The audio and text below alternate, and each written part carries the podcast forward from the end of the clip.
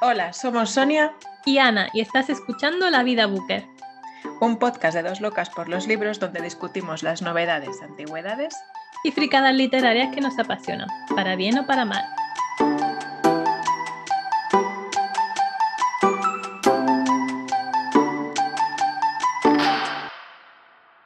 Hola Sonia. Hola Ana, ¿cómo estamos? Pues bien, aquí un poco cansadilla de después de todo el día de trabajo. ¿Qué tal tú? Pues igual, un poco con la misma tónica. Después del día de trabajo, pues un poco cansada, pero con muchas ganas de hablar de libros. Sí, la verdad que eso es lo, lo que hace que este el final de día se suba un poco al top, ¿no? Cada uno se relaja como quiere.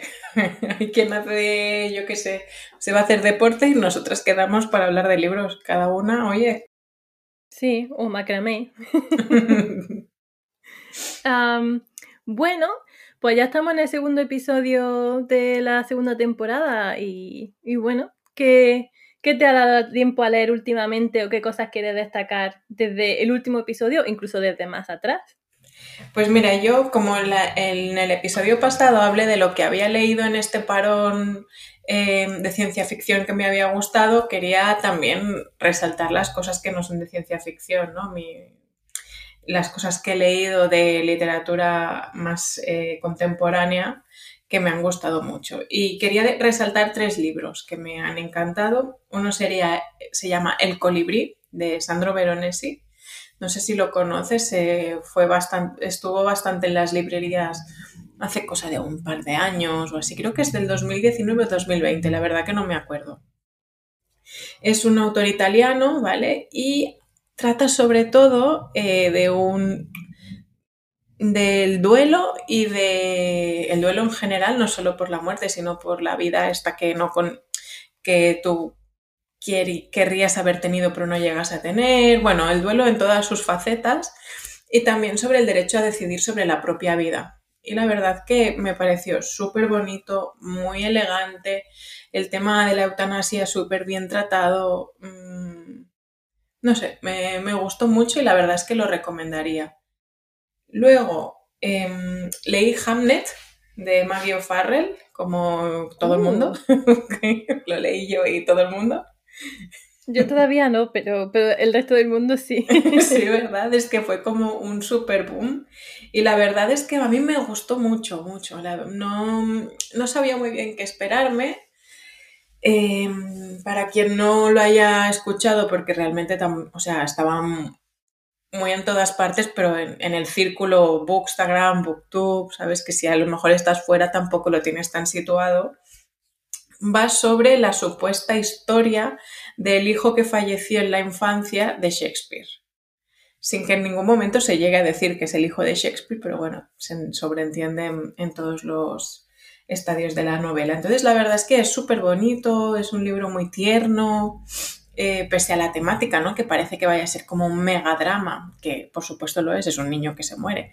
Pero, no sé, el, libro es bonito, es, tiene una forma de escribir muy peculiar, muy, que, que lo hace bastante único. Mm, yo no había leído nada de, de Maggie O'Farrell antes y la verdad que me gustó mucho y me gustaría eh, leer más libros suyos porque me sorprendió y para muy bien. Eh, entonces, mm, bueno, quizás es una pregunta un poco para después de esto el tercero, pero es que estos dos, o sea, los recomienda pero son drama en plan, mm, voy a quedarme, eh, como, diría, voy a quedarme totalmente destrozada después de leerlo, porque la impresión que me ha dado de, por el tema, el primero y el segundo, los dos son como durillos, pero eh, dices del segundo que no era tan duro como tú hubieras esperado, y del primero eh, ¿Te pareció a ver, es que Al final es un poco subjetivo, ¿no? Porque también depende un poco de cómo te lo tomes. Para mí, el colibrí tiene una nota optimista, aunque tú estés dejando la, vida, ¿no? En el momento de eutanasia también es como muy optimista de, de poderte ir en la forma que tú quieres, rodeado de la gente que tú quieres. Bueno, a mí me, pareció bonito. Ahora, si no estás muy a gusto con el tema muerte, pues no, no te va a gustar. Y con Hamnet, em, pues un poco lo mismo, porque sin, siendo un libro que es bonito porque ves la, eh, conoces a Hamnet, ¿no? que es el hijo de, Shakespeare, a sus hermanas, la familia, la madre, no sé qué, eh, conoces un poco también el personaje de Shakespeare en su faceta más mundana, ¿no? Eh, y, bueno, está interesante. Si no estás lo mismo, es que repito lo mismo, si la idea de la muerte no es algo que te apetezca mm, regodearte en ello, pues no, no te recomendaría esos dos. Pero a mí me gustan, o sea, yo los he encontrado unos libros muy bonitos, muy bellos y al final yo siento ser yo la que os lo diga si no lo sabíais, pero es que nos vamos a morir igualmente. Entonces... Newsflash. Entonces, bueno, no sé. Es una forma diferente de ver la muerte, sin ser dramático. Siendo ambos libros eh, la muerte un tema importante, no son libros que la, que la vean de un modo dramático, sino como algo, no sé. Bueno, quizá Hamlet es un pelín más dramático, pero bueno, supongo que por el hecho de que es un niño el que fallece y los padres pues lo gestionan como pueden, ¿no? Pobres pero no son mega dramáticos, al revés, es como una forma más orgánica de ver este fenómeno. Em, y ya el último que quería recomendar, no hay ni un muerto, que lo sepáis, no todo es muerte y destrucción. se llama La idiota, de una autora que se llama Elif Batuman. ¿Vale? Em, este me ha encantado, ese sí que lo recomiendo muchísimo. Eh, trata de, bueno, es un poco una novela quizá un poco coming of age, esto de el paso de joven a adulto. Trata sobre una chica que es brillante, ¿no? Eh, que estudia en Harvard y allí, bueno, va a, a, estudiar su primer curso en Harvard. Ella viene de una familia americano-turca o turco-americana, supongo que se dirá turco-americana. Eh, y bueno, pues esa cultura que ellos tienen del esfuerzo, tal, y a la vez ella intentando vivir en el mundo que creo que, si no me equivoco, es de los 90, el mundo que nos está describiendo. Eh, vivir en el mundo adulto, su primer amor, sus viajes, sus inquietudes, no sé, la verdad es que me pareció una novela súper inteligente eh, muy, aunque es un poco tocha, es súper rápida de leer porque te metes enseguida con los personajes. Bueno, la protagonista es que es entrañable, ¿no? Porque al final tú, yo creo que cualquiera se puede sentir identificado, haya sido no a la universidad, porque al final todos hemos pasado de jóvenes a adultos de alguna manera. Entonces, puede ser eh, ese rito la universidad, pero puede ser tu primer trabajo serio o puede ser mm, formar tu familia. O sea, todo el mundo tiene ese, ese paso que tiene que dar, que a veces da un poco de vértigo y a veces no sale bien al principio. Y la verdad es que ella da ese paso, se tropieza, luego no sé qué. Em, y no sé, yo, yo es que me enganché muchísimo, me lo leí prácticamente en dos sentadas y eh, es que me, gustó mucho, yo lo recomiendo mucho, mucho. Eh, lo conocí así un poco porque una chica que sigo en Bookstagram hace mil años en la pandemia, cuando estábamos confinados, lo le, vi un vídeo en que lo recomendaba, se me quedó ahí en la cabeza y lo vi un día en la central y dije, hostia, vamos a comprarlo. Y un año después me lo he leído. bueno, un año después no me parece demasiado con la actividad que tenemos. ¿Verdad? No está bastante... Yo lo veo muy razonable. Y la verdad que lo recomiendo mucho. Es un libro muy interesante em, que, que, no sé, es que es, es, un libro también bastante peculiar. Estos tres libros que comentaba son libros quizá especiales en la forma de escribir de los autores. Los tres yo he sentido como enganche enseguida. Quizá el que menos enganche sentí desde el primer momento fue Hamlet, que me costó quizá unas páginas más em, cogerle el ritmo pero realmente una vez se lo coges ya engancha bastante y bueno, con los tres me pasó lo mismo de libros, de leerlos mm, en dos sentadas porque muy chulos. No sé, ¿tú has leído alguno o te, sonaba alguno o no? Me sonaba de Hamnet y... Pero no, los otros dos, la idiota puede ser que la haya visto por ahí, pero ahora mismo no caigo. El colibrí mm, me quiere sonar, pero no. O sea, creo que el único así que conozco, conozco es el de Hamnet. ¿Y tú, Ana, qué traes? ¿Qué, has leído últimamente que te gustaría destacarnos hoy? Pues yo quería destacar eh, thrillers, entre comillas, que, leí últimamente porque, no sé, me da por temporada y me da como muy fuerte. Entonces, últimamente me gustan mucho los, thrillers un poco ah, young adult, porque son un poco como más ligerillos. quería destacar entonces, eh, uno, el The Box eh, in the Woods, que es el cuarto libro de Maureen Johnson después de la trilogía que, inicial que tuvo. Em, de es que una chica que va a una escuela donde un poco peculiar y había un asesinato, no sé qué, y este como que era el cuarto libro y claro, la trilogía original ya terminó, en principio el misterio original ya se había cerrado y estaba un poco expectante porque a veces sabes que los autores intentan como alargar un personaje y tú dices, bueno, ¿de dónde va a tirar si ya el misterio principal se había resuelto? Y me pareció curioso porque al final consigue hacer, eh, consigue mantener el interés, o sea, crea una nueva, una nueva historia y no sé si su, idea es hacer misterio eh, por cada libro, porque me pareció que el cuarto este se resolvía a sí mismo. No creo que no había un misterio más allá de la chica y su vida, no había un misterio así general como en otro. Y me gustó bastante. Y luego otra trilogía que he empezado, que porque la veía por todos lados, em, todos los booktubers y los youtubers que, ah, perdón, los booktubers y los tiktokers ah, que, veo, eh, la, mencionaban, y, y era A Good Girl's Guide to Murder, y en español la han traducido como Asesinato para principiantes de Holly Jackson. Esta es una chica, pues, es que también, o sea, adolescente que resuelve un misterio en principio. Y eh, la, idea es que además en el primero eh, se ah, resuelve el misterio principal y entonces pues en el segundo, que acabo de empezar ahora, también en audiolibro, entonces eh, en este segundo parece que está haciendo los juicios de toda esta gente que pasó en el primer libro y y bueno, ha creado un podcast, lo cual me pareció muy interesante como elemento. Y me recordó a otro que también me gustó mucho y creo que eh, este en concreto, no sé si lo mencioné, pero es un audiolibro que merece mucho la pena como audiolibro. Y el de Good Girls Guide to Murder también, porque tiene diferentes voces para personajes. Eh, tiene como elementos como de audio. Eh, pequeños ah, ruiditos como si fueran la vida real y todo ese tipo de cosas. Entonces me gustó mucho. Y entonces eh, Sadie de Courtney Summers es uno que también eh, es como siguiendo un podcast de una chica que le ha pasado algo.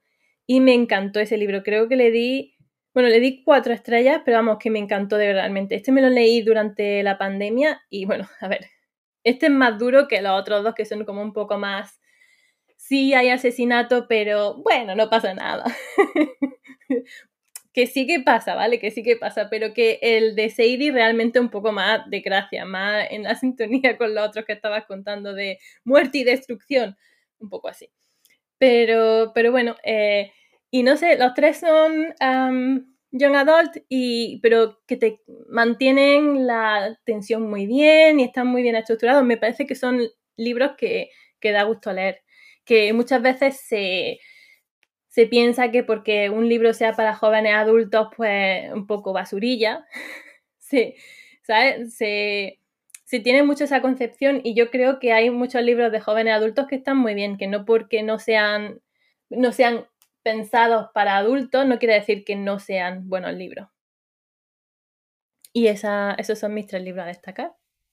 Muy bien, muy interesante. Yo solo voy a apuntar que estoy de acuerdo con lo que dices de los young adults o los adultos jóvenes o como lo queramos llamar, que bueno, quizá más adelante tengamos un, día para poder hablar de esto, pero yo diría que es verdad que, que hay mucha, eh, mucho prejuicio hacia este tipo de novelas, pero que tienen su momento y su lugar como cualquier otra y pueden aportarte igual que te puede aportar, mm, no sé, Moby Dick, no pasa nada, que no todo tiene que ser ultra sesudo porque a veces pues mm, está bien leer algo que a lo mejor parezca más ligero, entre comillas, pero no tiene por qué luego realmente ser ligero. A lo mejor es ligero en forma, pero temáticas se tratan las mismas temáticas que se tratan en todos los libros y está bien. Sí, aparte pienso que la separación a veces de eh, joven adulto y adulto es un poco random, ¿sabes? Que hay libros que claramente se podían ser adultos y se han clasificado como jóvenes adultos por, a veces te diría incluso por portada, pero...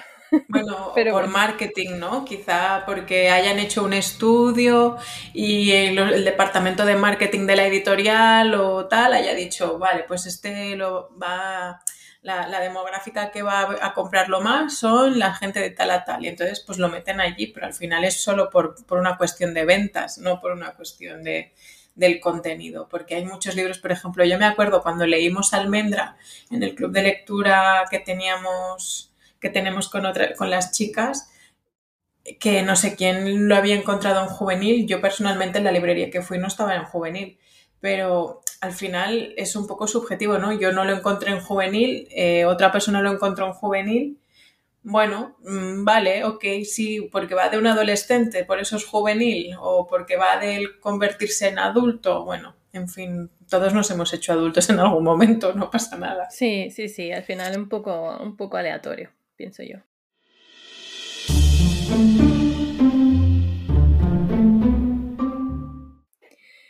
Bueno, y habiendo cerrado esto, que siempre estamos intentando reducir eh, la introducción, pero se nos complica, ah, pasamos al tema en profundidad, que esta semana era Sally Rooney, ¿la amas o la odias?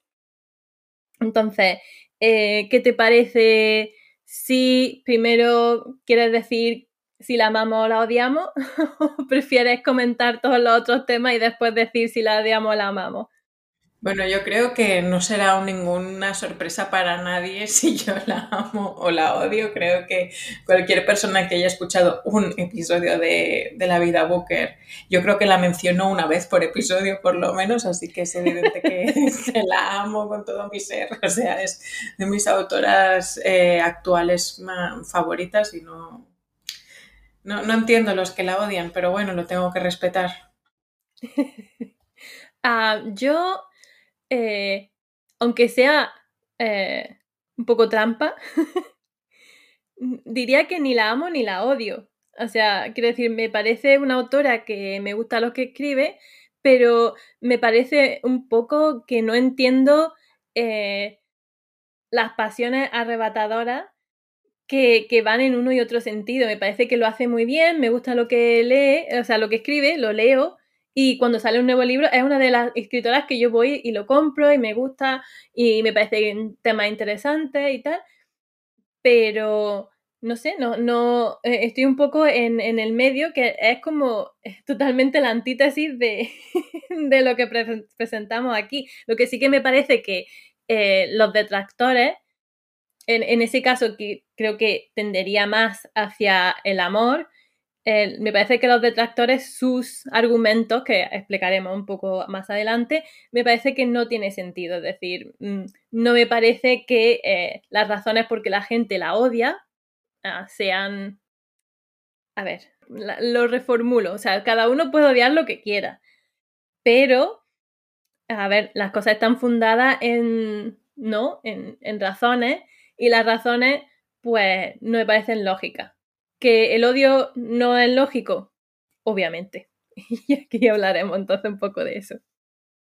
Bueno, yo creo que un poco el, título del, podcast, ¿no? De Sally Rooney, la amas o la odias, es porque yo creo que realmente es un fenómeno. O sea, hay pocos autores que polaricen tanto a la gente como Sally Rooney. Muy, muy poca gente. O sea, mm, todo el mundo puede opinar que tal o cual autor no, no me gusta pero de Sally Rooney se habla mucho, o muy bien o muy mal. Hay muy poca gente que tenga una posición intermedia como quizá puedes tener tú de, bueno, me gusta, pero tal, o bueno, no me gusta mucho, o tal. Las posiciones así suavecitas no son las que más abundan, no. La gente la ama o la gente la odia. Y me resulta súper peculiar este, este fenómeno, porque luego tú hablas, yo qué sé, de otros autores y, la gente no tiene esa opinión como tan firme, ¿no? En plan, tú que eres del Barça o del Madrid y lo sabes súper claro, ¿no? ¿Tú qué eres? ¿De Sally Rooney o la odias? Y lo también. De Colacao o de cacao, de, Coca-Cola o de Pepsi, sí. Exacto, sí. Y, y, Sally Rooney es que es lo mismo, ¿no? La gente como que, que la gente que está un poco metida en el mundo de la literatura, en el mundo de la actualidad literaria, si tú le preguntas, es que es raro encontrar a alguien que no tenga opinión. En cambio, yo que sé, preguntas, eh, Siri Husbeth, ¿te gusta o no te gusta? Pues habrá quien te diga, pues mira, es que me leí uno y no me gustó mucho. Y ya está, y aquí se acabará tema, el tema. Pero bueno, como ella, yo creo que tiene bastante que ver con los temas que toca, pero bueno, esto ya lo, quizá lo hablamos más tarde. Pero que así de entrada, a mí me llama mucho la atención este fenómeno. Yo quizá me radicalizo, entre comillas, en mi postura a favor, porque me da mucha rabia los argumentos estos que la gente da en contra y sobre todo me da mucha rabia la gente que no le da una oportunidad y habla mal de ella.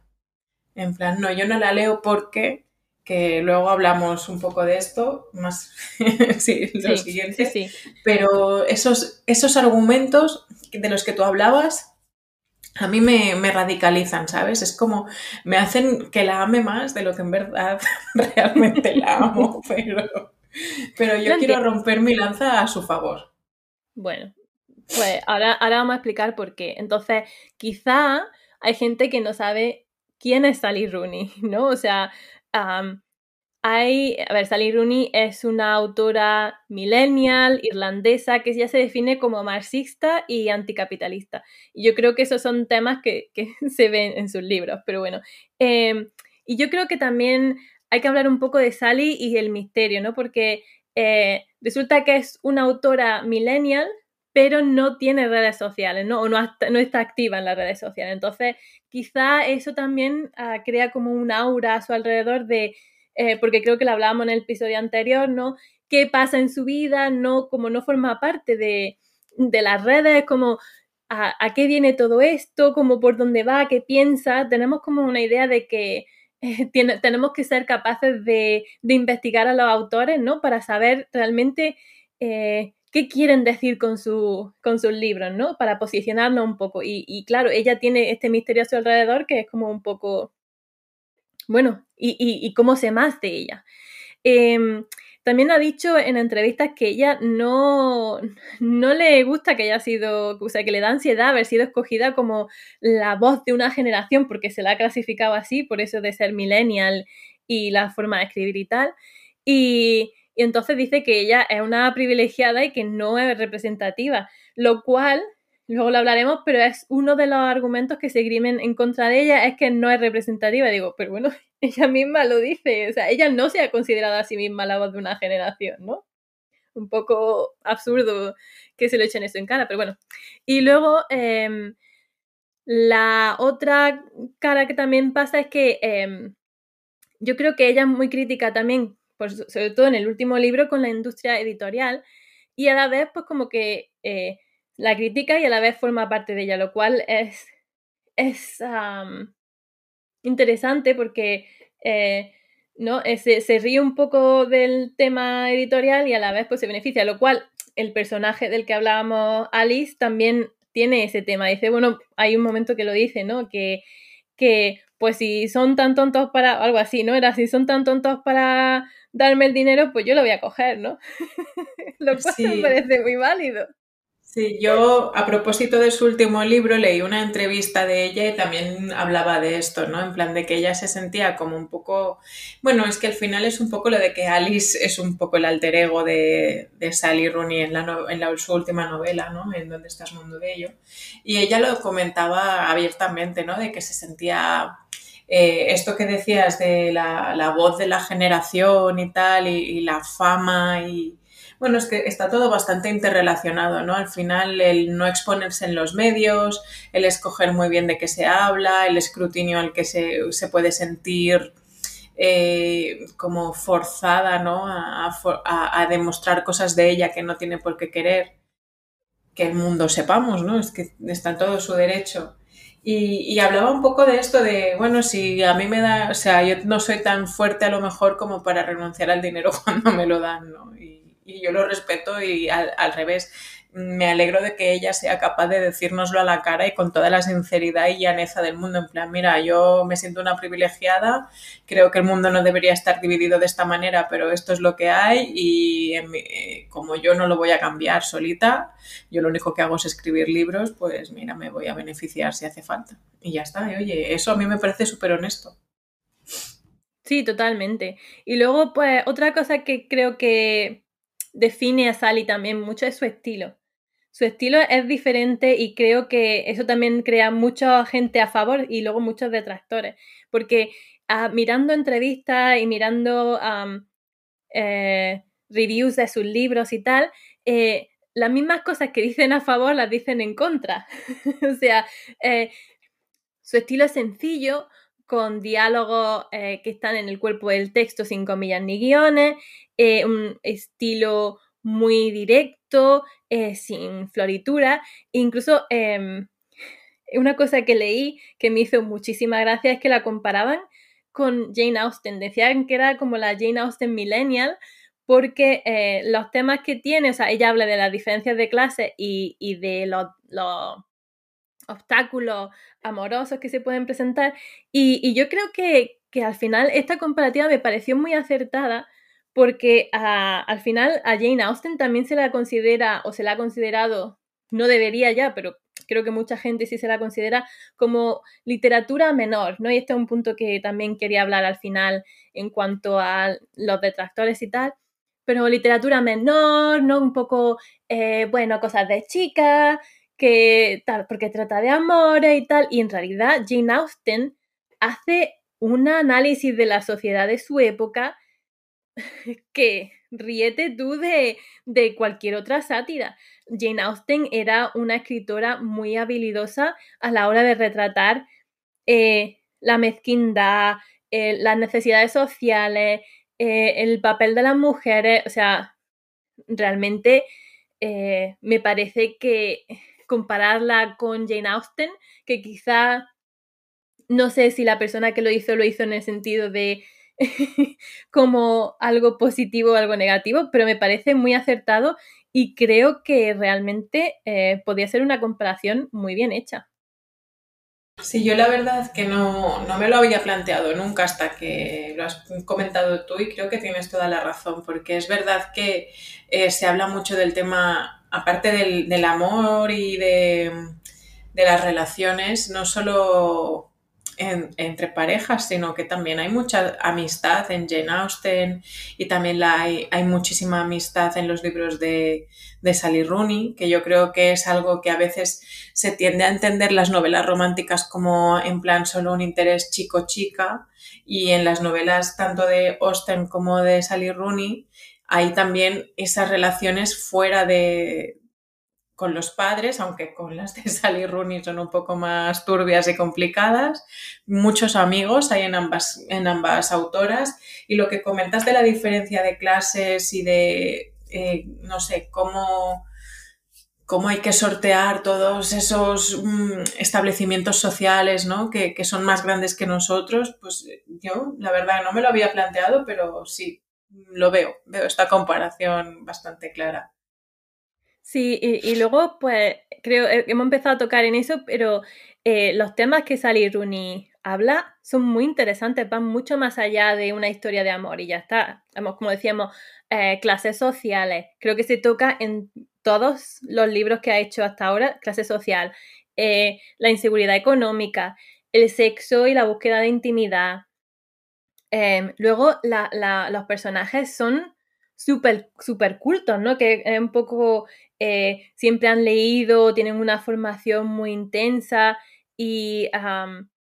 pero luego a la vez son un poco ah, inocentes, porque todos son como... Eh, creo que porque son jóvenes, aunque es verdad que en su última novela eh, son un poco menos jóvenes, pero son un poco pardillos en muchas cosas. Y creo que eso hace que, que la gente se, se, identifique mucho con eso, porque todos hemos sido pardillos en amistades, en amor, en trabajo, en el día a día, de encontrarnos en situaciones que dices, pero ¿cómo he llegado aquí? ¿Por qué no sé defenderme mejor? ¿Por qué no sé plantearme las cosas de otra manera? ¿Por qué me hago la vida difícil? Y entonces, pues eso, ya lo hemos hablado en el capítulo anterior, pero gente, gente que no sabe comunicarse también. Un tema muy prevalente en todos sus libros. Entonces, eh, me parece que son temas que no sé por qué la gente considera que sus libros pueden ser solo de amor.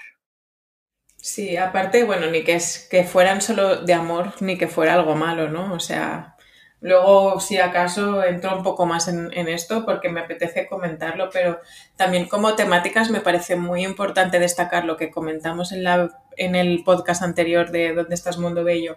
La falta de referentes de nuestra generación una generación que está perdida, que ha sido, yo creo que de las más afectadas por la crisis que hubo en 2008, donde no solo hemos perdido referentes, sino las oportunidades. Somos la primera generación que seguramente viviremos peor que nuestros padres. Tenemos eh, todas esas expectativas que nos habían marcado de cómo teníamos que ser de adultos, no se pueden cumplir porque la realidad ahora mismo es otra. Y también me gusta mucho que habla muy abiertamente, no solo de familias disfuncionales, que, pero, o sea, de familias disfuncionales siempre se ha hablado, pero habla mucho y muy bien de problemas de salud mental, que creo que siempre o se invisibilizan o se tratan como o tabúes o te ponen, o sea, o se tratan de una forma como que la persona con salud mental que te están describiendo te la ponen lejos de ti como si fuera algo súper extraño, eh, algo ajeno, algo tal. Y en cambio, Sally Rooney te pone la salud mental aquí delante, en tu cara, y te dice, esta puede ser tú. Esta persona que tiene ansiedad puede ser tú. Esta persona, y es normal, y no pasa nada. Eh, esta persona que tiene tal, eh, o no sé, sus personajes son más complejos que no solo una persona que tiene dudas en la vida. Pues no, a lo mejor es una persona que tiene un problema mental y no pasa nada. Y lo normaliza de una forma y describe los personajes de una forma que, te hace sentir que, que, está normalizado, que no pasa nada por... Que, que, o sea, es como lo que se habla muchas veces de la representación, ¿no? Que es importante sentirte representado para normalizar lo que tú eres y para que tú te sientas alentado a ser quien eres, ¿no? Y no sientas que tendrías que ser de otra manera. Y, ella se encarga de eso, se encarga de representar a las personas que podemos tener eh, ansiedad o puedes tener depresión o puedes tener pensamientos suicidas o puedes tener estos problemas que le pueden pasar a cualquiera y que no hay que barrerlos debajo de la alfombra y fingir que no existen. Y eso me gusta muchísimo de ella. Sí, me parece un punto muy bueno porque eh, justo una de las cosas que, que le achacan mucho también es lo de la representación. Pero bueno, también es una cosa que también creo que comentamos en, el episodio anterior, que ella dice que escribe sobre lo que sabe. Entonces, eh, y este es un tema que creo que daría para un podcast en sí mismo, pero es eh, la representación, ¿vale? Entonces, eh, que sus libros son blancos y, que son chicas, un poco que siempre son chicos y chicos blancos, chica y chicos blancos, siempre son como un poco de clase media alta, ¿no? O sea, un poco siempre con estudios. Y, me parece que es un tema muy interesante eh, si uno tiene que escribir sobre lo que sabe, cómo consigue esa representación. Obviamente la representación creo que no viene de que tú escribas sobre cosas que no sabes, porque luego también eh, puede que lo hagas mal, sino más bien viene de dejar que haya espacio para otras voces dentro de la literatura. Representación, o sea, queer, yo qué sé, lesbiana, eh, gente de color, disability, em, disability em, gente con discapacidad, enfermedades mentales, y me parece muy interesante que sí, que, que ella es verdad que tiene una representación de enfermedades mentales que está muy interesante. O sea que, bueno. Y también tiene representación de mujeres atraídas por personas de su mismo sexo. O sea, es que yo también tengo que decir una cosa que a lo mejor es un poco políticamente incorrecta y yo soy la primera que, que doy mucho la turra con lo de la representación porque creo que es absolutamente imprescindible en este mundo, ¿no? Como mujeres necesitamos, o sea, somos las primeras que hemos sido infrarrepresentadas en cualquier ámbito de, la sociedad y se incluye la literatura. Y a mí me parece vital la representación, pero una obra no puede representar a todo el mundo. Quiero decir, eh, exigir a una obra, a una, novela que represente eh, a las personas con enfermedades mentales, a las personas que pueden tener, eh, no sé, de ser de una clase social inferior. También tiene que representar a los que no han ido a la universidad. Tiene que representar a los que sí han ido. Tiene que representar a los que son de color negro, blanco, eh, verde y fucsia.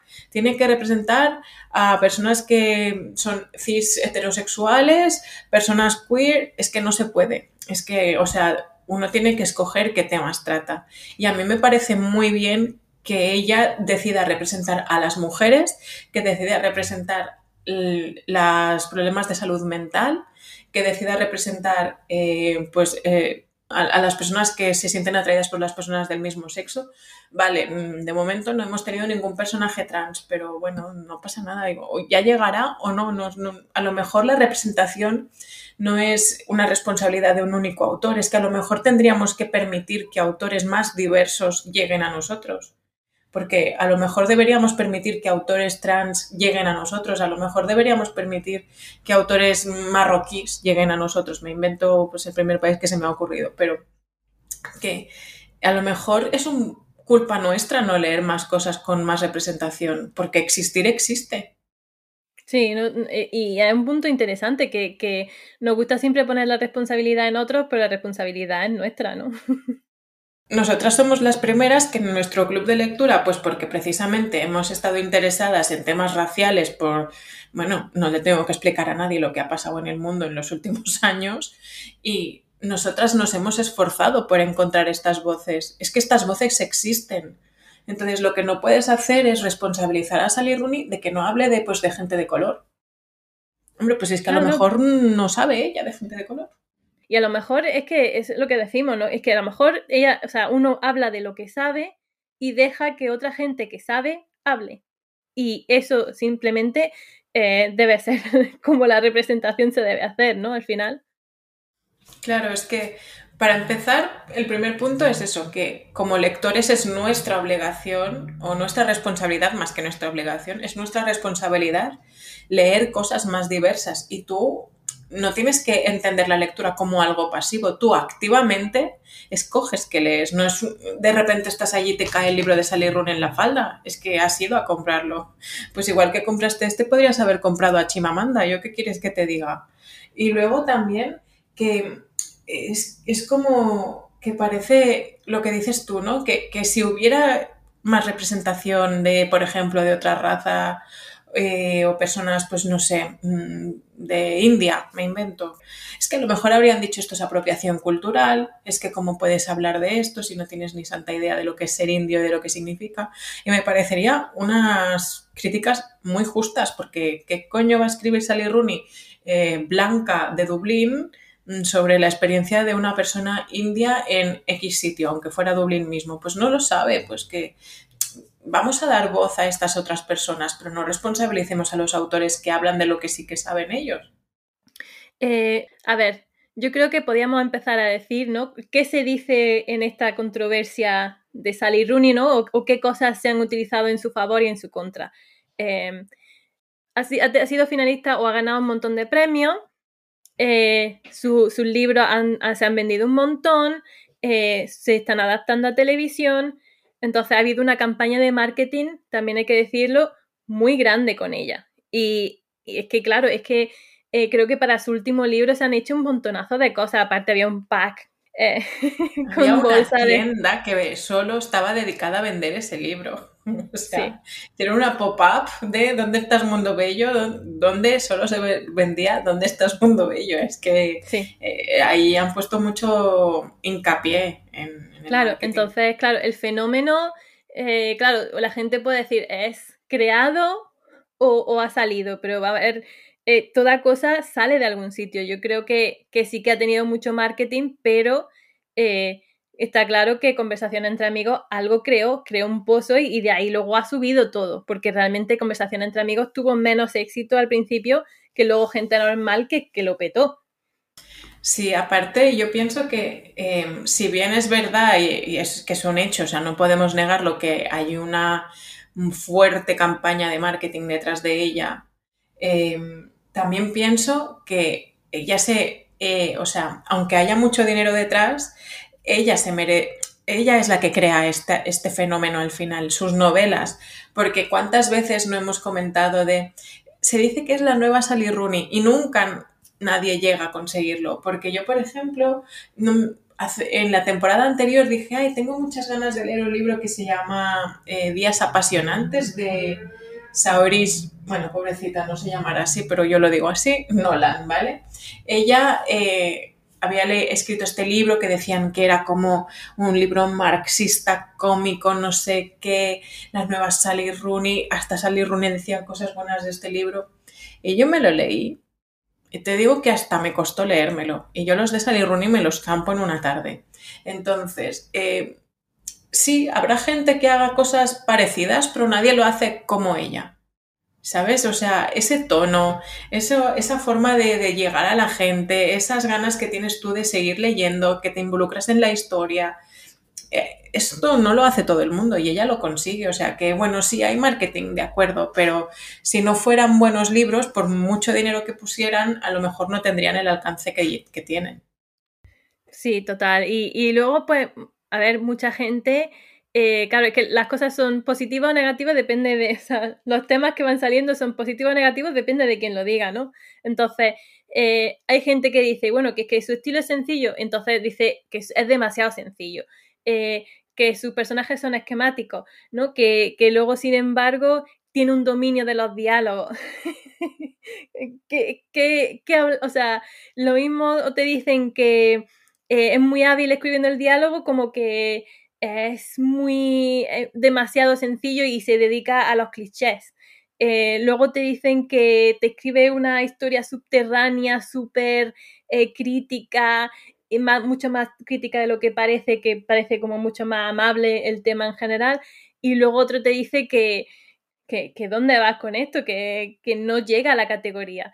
Entonces, al final, todo esto hace que me haga la pregunta de ¿por qué? ¿No? O sea, ¿a, qué se debe toda esta controversia?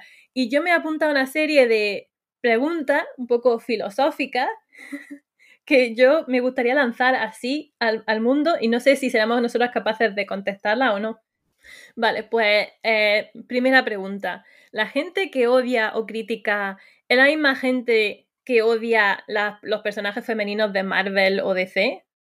Porque cada vez que ha salido Capitana Marvel, eh, Wonder Woman, eh, este tipo de cosas, la gente, o sea, salen, se anuncian y hay un montón de gente que con anterioridad a que incluso se publique, la, se, estrene la película, ya dicen que es una mierda. Me pregunto si la, gente que critica es un poco esa gente, que puede ser que no, pero eh, también la gente que odia o critica es gente que odia y critica a los millennials, porque claro, si estamos diciendo que podría ser, entre comillas, la voz de la generación, pues los millennials somos muy criticados. supongo que, conozco gente millennial, mujeres millennials, que la odian bastante. E incluso que no le quieren ni siquiera dar una oportunidad, porque, bueno, en fin, yo creo que, que hay como una como un prejuicio hacia ella que ahí me pregunto qué hace que los millennials odien a Sally Rooney. Eso me parece incluso más interesante en plan, ¿por qué? ¿Por qué nos gusta? Hmm. Por favor, si sois millennials y no os gusta, ayudadnos. Eh, luego, la otra pregunta. Eh, ¿La gente que odia y critica es la misma gente que odia o critica a gente que tiene éxito, como Félix, el personaje de eh, la última novela? Me pregunto. Ya, buena pregunta. Esta no, no te sabría qué decir. Porque es que, claro, yo el caso de gente que conozco que odia a Sally Rooney, o sea, que odia, a ver, tampoco, no, pero que no le quiere dar una oportunidad, que tiene esa preconcepción de ella y tal, mm, no creo que sean mezquinos en plan odio a, la gente con éxito. ¿Tú qué opinas de esto? No sé, a, mí me parece que, a lo mejor eh, no tiene que ser en general la gente, sino con que haya unas voces, porque claro, a ver, la opinión no se forma así casualmente, las opiniones se forman porque hay gente que son, eh, que están en situaciones de autoridad, que te dicen algo y mucha gente, pues yo misma, para prepararme esta, este podcast he mirado muchas entrevistas, entonces yo creo que según los medios que leas y la gente a la que sigas, puede ser que te vea influenciado y si ellos tienen eh, cierto resquemor al éxito, puede ser que sea por eso, no que la gran mayoría tenga odio a, a la gente que tiene éxito, pero podría ser un factor, la verdad es que no lo sé. Y a ver, la siguiente pregunta que planteo. ¿Se tienen estas mismas discusiones con autores masculinos o simplemente para eso ya se dice te gustan o no te gustan? Porque, por ejemplo, eh, para el club de lectura, el otro que, estamos, leímos a Joel Dique. Dique, Dique, no sé cómo se dirá en francés. Eh, pero él ha sido también nombrado eh, el autor, que incluso él también así mismo en esa novela se, se, mm, se dice que lo nombran el autor. El autor, no un autor, el autor. Y sin embargo, yo no he oído tanta controversia con, con él. No sé si tú sí.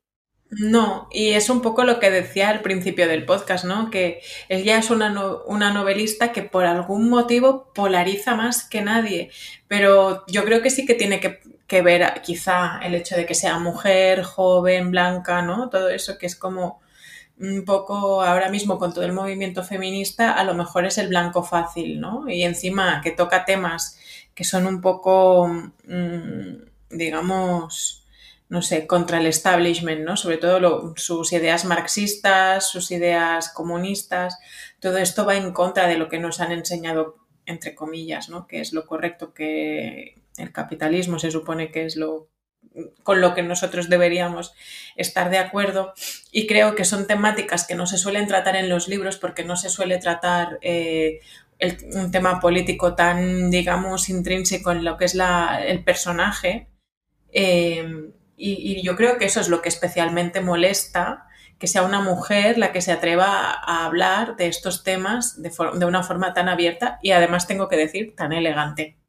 Yo creo que la controversia puede incluso ser lo que está diciendo el establishment, pero por las dos partes, es decir, porque para alguna gente cuando tienes éxito te conviertes en el establishment, pero a la vez el establishment quiere otro tipo de literatura, no quiere literatura de mujeres, ¿no? Que, hablen de amores, que hablen de eh, chicas de 29 años que van por una crisis de identidad. Entonces, eh, lo mismo, eh, esa controversia es porque, porque se da esa, esa presión por los dos lados, ¿no? O sea, por una parte, no es la indie que a lo mejor hubiera sido si no hubiera tenido tanto éxito, y por otra parte, es la indie porque no habla de los temas que son los de la literatura mayor, ¿no? E-, es, eh, escribe sobre eh, temas que se consideran de literatura menor, como decíamos, o sea, la Jane Austen de, la, de los millennials, ¿no? Esa, eh, Jane Austen en su época tampoco era literatura mayor. Sí, yo aquí sí que tengo opinión porque justo hoy me he terminado el libro del próximo club de lectura, el de cómo terminar con la, cómo acabar con la escritura de las mujeres de Joanna Ras. Y mm, me ha hecho ser capaz de verbalizar la, todas aquellas cosas que yo pensaba pero que no tenía bien estructuradas en la cabeza y ella me ha ayudado a, digamos, a, estructurarlas y a darme una voz. Y yo pienso que primero de todo tengo un problema muy grande con lo que se considera eh, literatura femenina, literatura menor o temas de mujeres, porque al final es una forma más del patriarcado de minimizarnos, de restarnos importancia y de borrarnos del panorama. Entonces, me parece que cualquier feminista que, eh, que se precie no debería menospreciar una novela solo porque trate de amor. Porque el amor es un tema tan válido como la guerra, como el sufrimiento o como la muerte. Porque el hecho de, estar digamos, en, consonancia con esta opinión de que ah, no vamos a leer amor porque, joder, es que es de amor, como de chicas, pues, y que, pues sí, Vale, pero es que para empezar, digo yo que amor sentimos todos. Entonces, el hecho de mm, arrinconarlo de forma de que se considere literatura menor, hablar de sentimientos, que se considere literatura menos eh, elevada, pero que puede haber más elevado que a expresar sentimientos, ¿no? De una forma bella, aunque sean el tipo de sentimientos que sean. Que puede haber más elevado que el hecho de que una persona se pueda sentir identificada, reflejada. Al final son cosas que en autores masculinos em, reverenciamos, ¿no? En plan, oh, mira qué bien retrata al hombre heterosexual de 40 años del siglo XXI. Y en cambio, si una mujer retrata muy bien a la mujer heterosexual del siglo XXI mm, joven, de 30 años, nos parece que es menor, porque total, es una mujer de 30 años joven. ¿Qué nos importa? Pues no, nos importa lo mismo que los señores y hay que leer estas a estas autoras porque lo único que hace el establishment es intentar borrarlas. Y es intentar borrar y que no, las borren a ellas, es que nos borren a todas nosotras. Sí. Joder, qué, qué bien. Pues me alegro de que sea tan redondo que el siguiente libro nos ayude a poner en palabra justo temas que estamos sacando aquí. Es como, no sé, nos ha quedado muy redondo. Es que es muy interesante. Yo es un libro que, bueno, ya lo hablaremos en el próximo episodio, ¿no? Pero que me lo había empezado a leer en su día, pero que, bueno, lo dejé, ¿no? Y no, no lo terminé de leer y lo volví a empezar. Y la verdad es que me ha gustado mucho, o sea, no estoy de acuerdo en todo lo que dice, pero creo que es un libro que te ayuda a comprender mucho el hecho de que se considera siempre como las mujeres, las mujeres solo, no solo como literatura menor, porque parece como que las mujeres que han conseguido destacar en la literatura son como raras, anómalas, únicas, ¿no? En plan, qué tía más rara. Pero también hay, o sea, eh, hay la misma cantidad de, bueno, no, no hay la misma cantidad de mujeres que han escrito porque al final, por otros temas que ya hablaremos en el próximo episodio, la mujer ha tenido menos oportunidad de expresarse literariamente, pero eso no significa que la mujer no tenga los, o sea, que, los temas que propone una mujer cuando escribe no tienen por qué ser inferiores a los temas que, que, proponen los hombres y que esta concepción de que estos temas son inferiores en realidad la han, la han, ideado los hombres. O sea, no es una concepción de las mujeres, nosotras solo la perpetuamos porque al final como es lógico y normal, llevamos el patriarcado grabado, o sea, en, nuestro ADN. Y a, veces, pues, pues a veces patinamos, pero no se puede, no se puede pensar, ah, es que trata de, de, temas menores, pero ¿quién ha dicho que no esa diferencia de lo público y lo privado, tal, ¿no? La mujer siempre en lo privado, todos los temas de la mujer siempre en lo privado. Pues no, no, los temas de la mujer, la salud mental, la representación, el amor, el feminismo, sus opiniones políticas son tan válidas como las de un hombre que pueda hablar, por ejemplo, porque no nos importa que Michel Houellebecq escriba sobre personajes masculinos asquerosos detestables, porque no nos importa que Nabokov, su obra culmen, sea de un señor que viola niñas. Un pedófilo, sí. Y eso nos parece, Ah, pero bueno, si te apartas del tema, es una novela muy buena porque no sé qué, no sé cuántos. Pues me parece que tenerte que apartar de ese tema es mucho apartarse. Y en cambio, resulta que porque Sally Rooney habla de amor, ah, pues ya no nos gusta. Pues a mí no me gusta el señor pedófilo. ¿Qué quieres que te diga? Pues me parece una caca. Sí, me encanta. Es que ya está. Pues ya sabéis, señoras y señores, para el próximo episodio habrá rant. 50 minutos. Sí. Calentando motores. Genial. Pues nada, preview del próximo episodio. Y hasta aquí este episodio de La Vida Booker. Síguenos en Twitter o Instagram, somos arroba la vida Booker, para dejarnos tus preguntas, comentarios o sugerencias. Y a mí puedes seguirme en arroba hábito de lectura en Instagram. Y a mí puedes seguirme en Twitter en arroba apriorizando. Únete la vida Booker, porque la vida Booker es... Que te puedan las portadas bonitas. Ya lo dice el refrán, si tiran más dos cubiertas que dos carretas.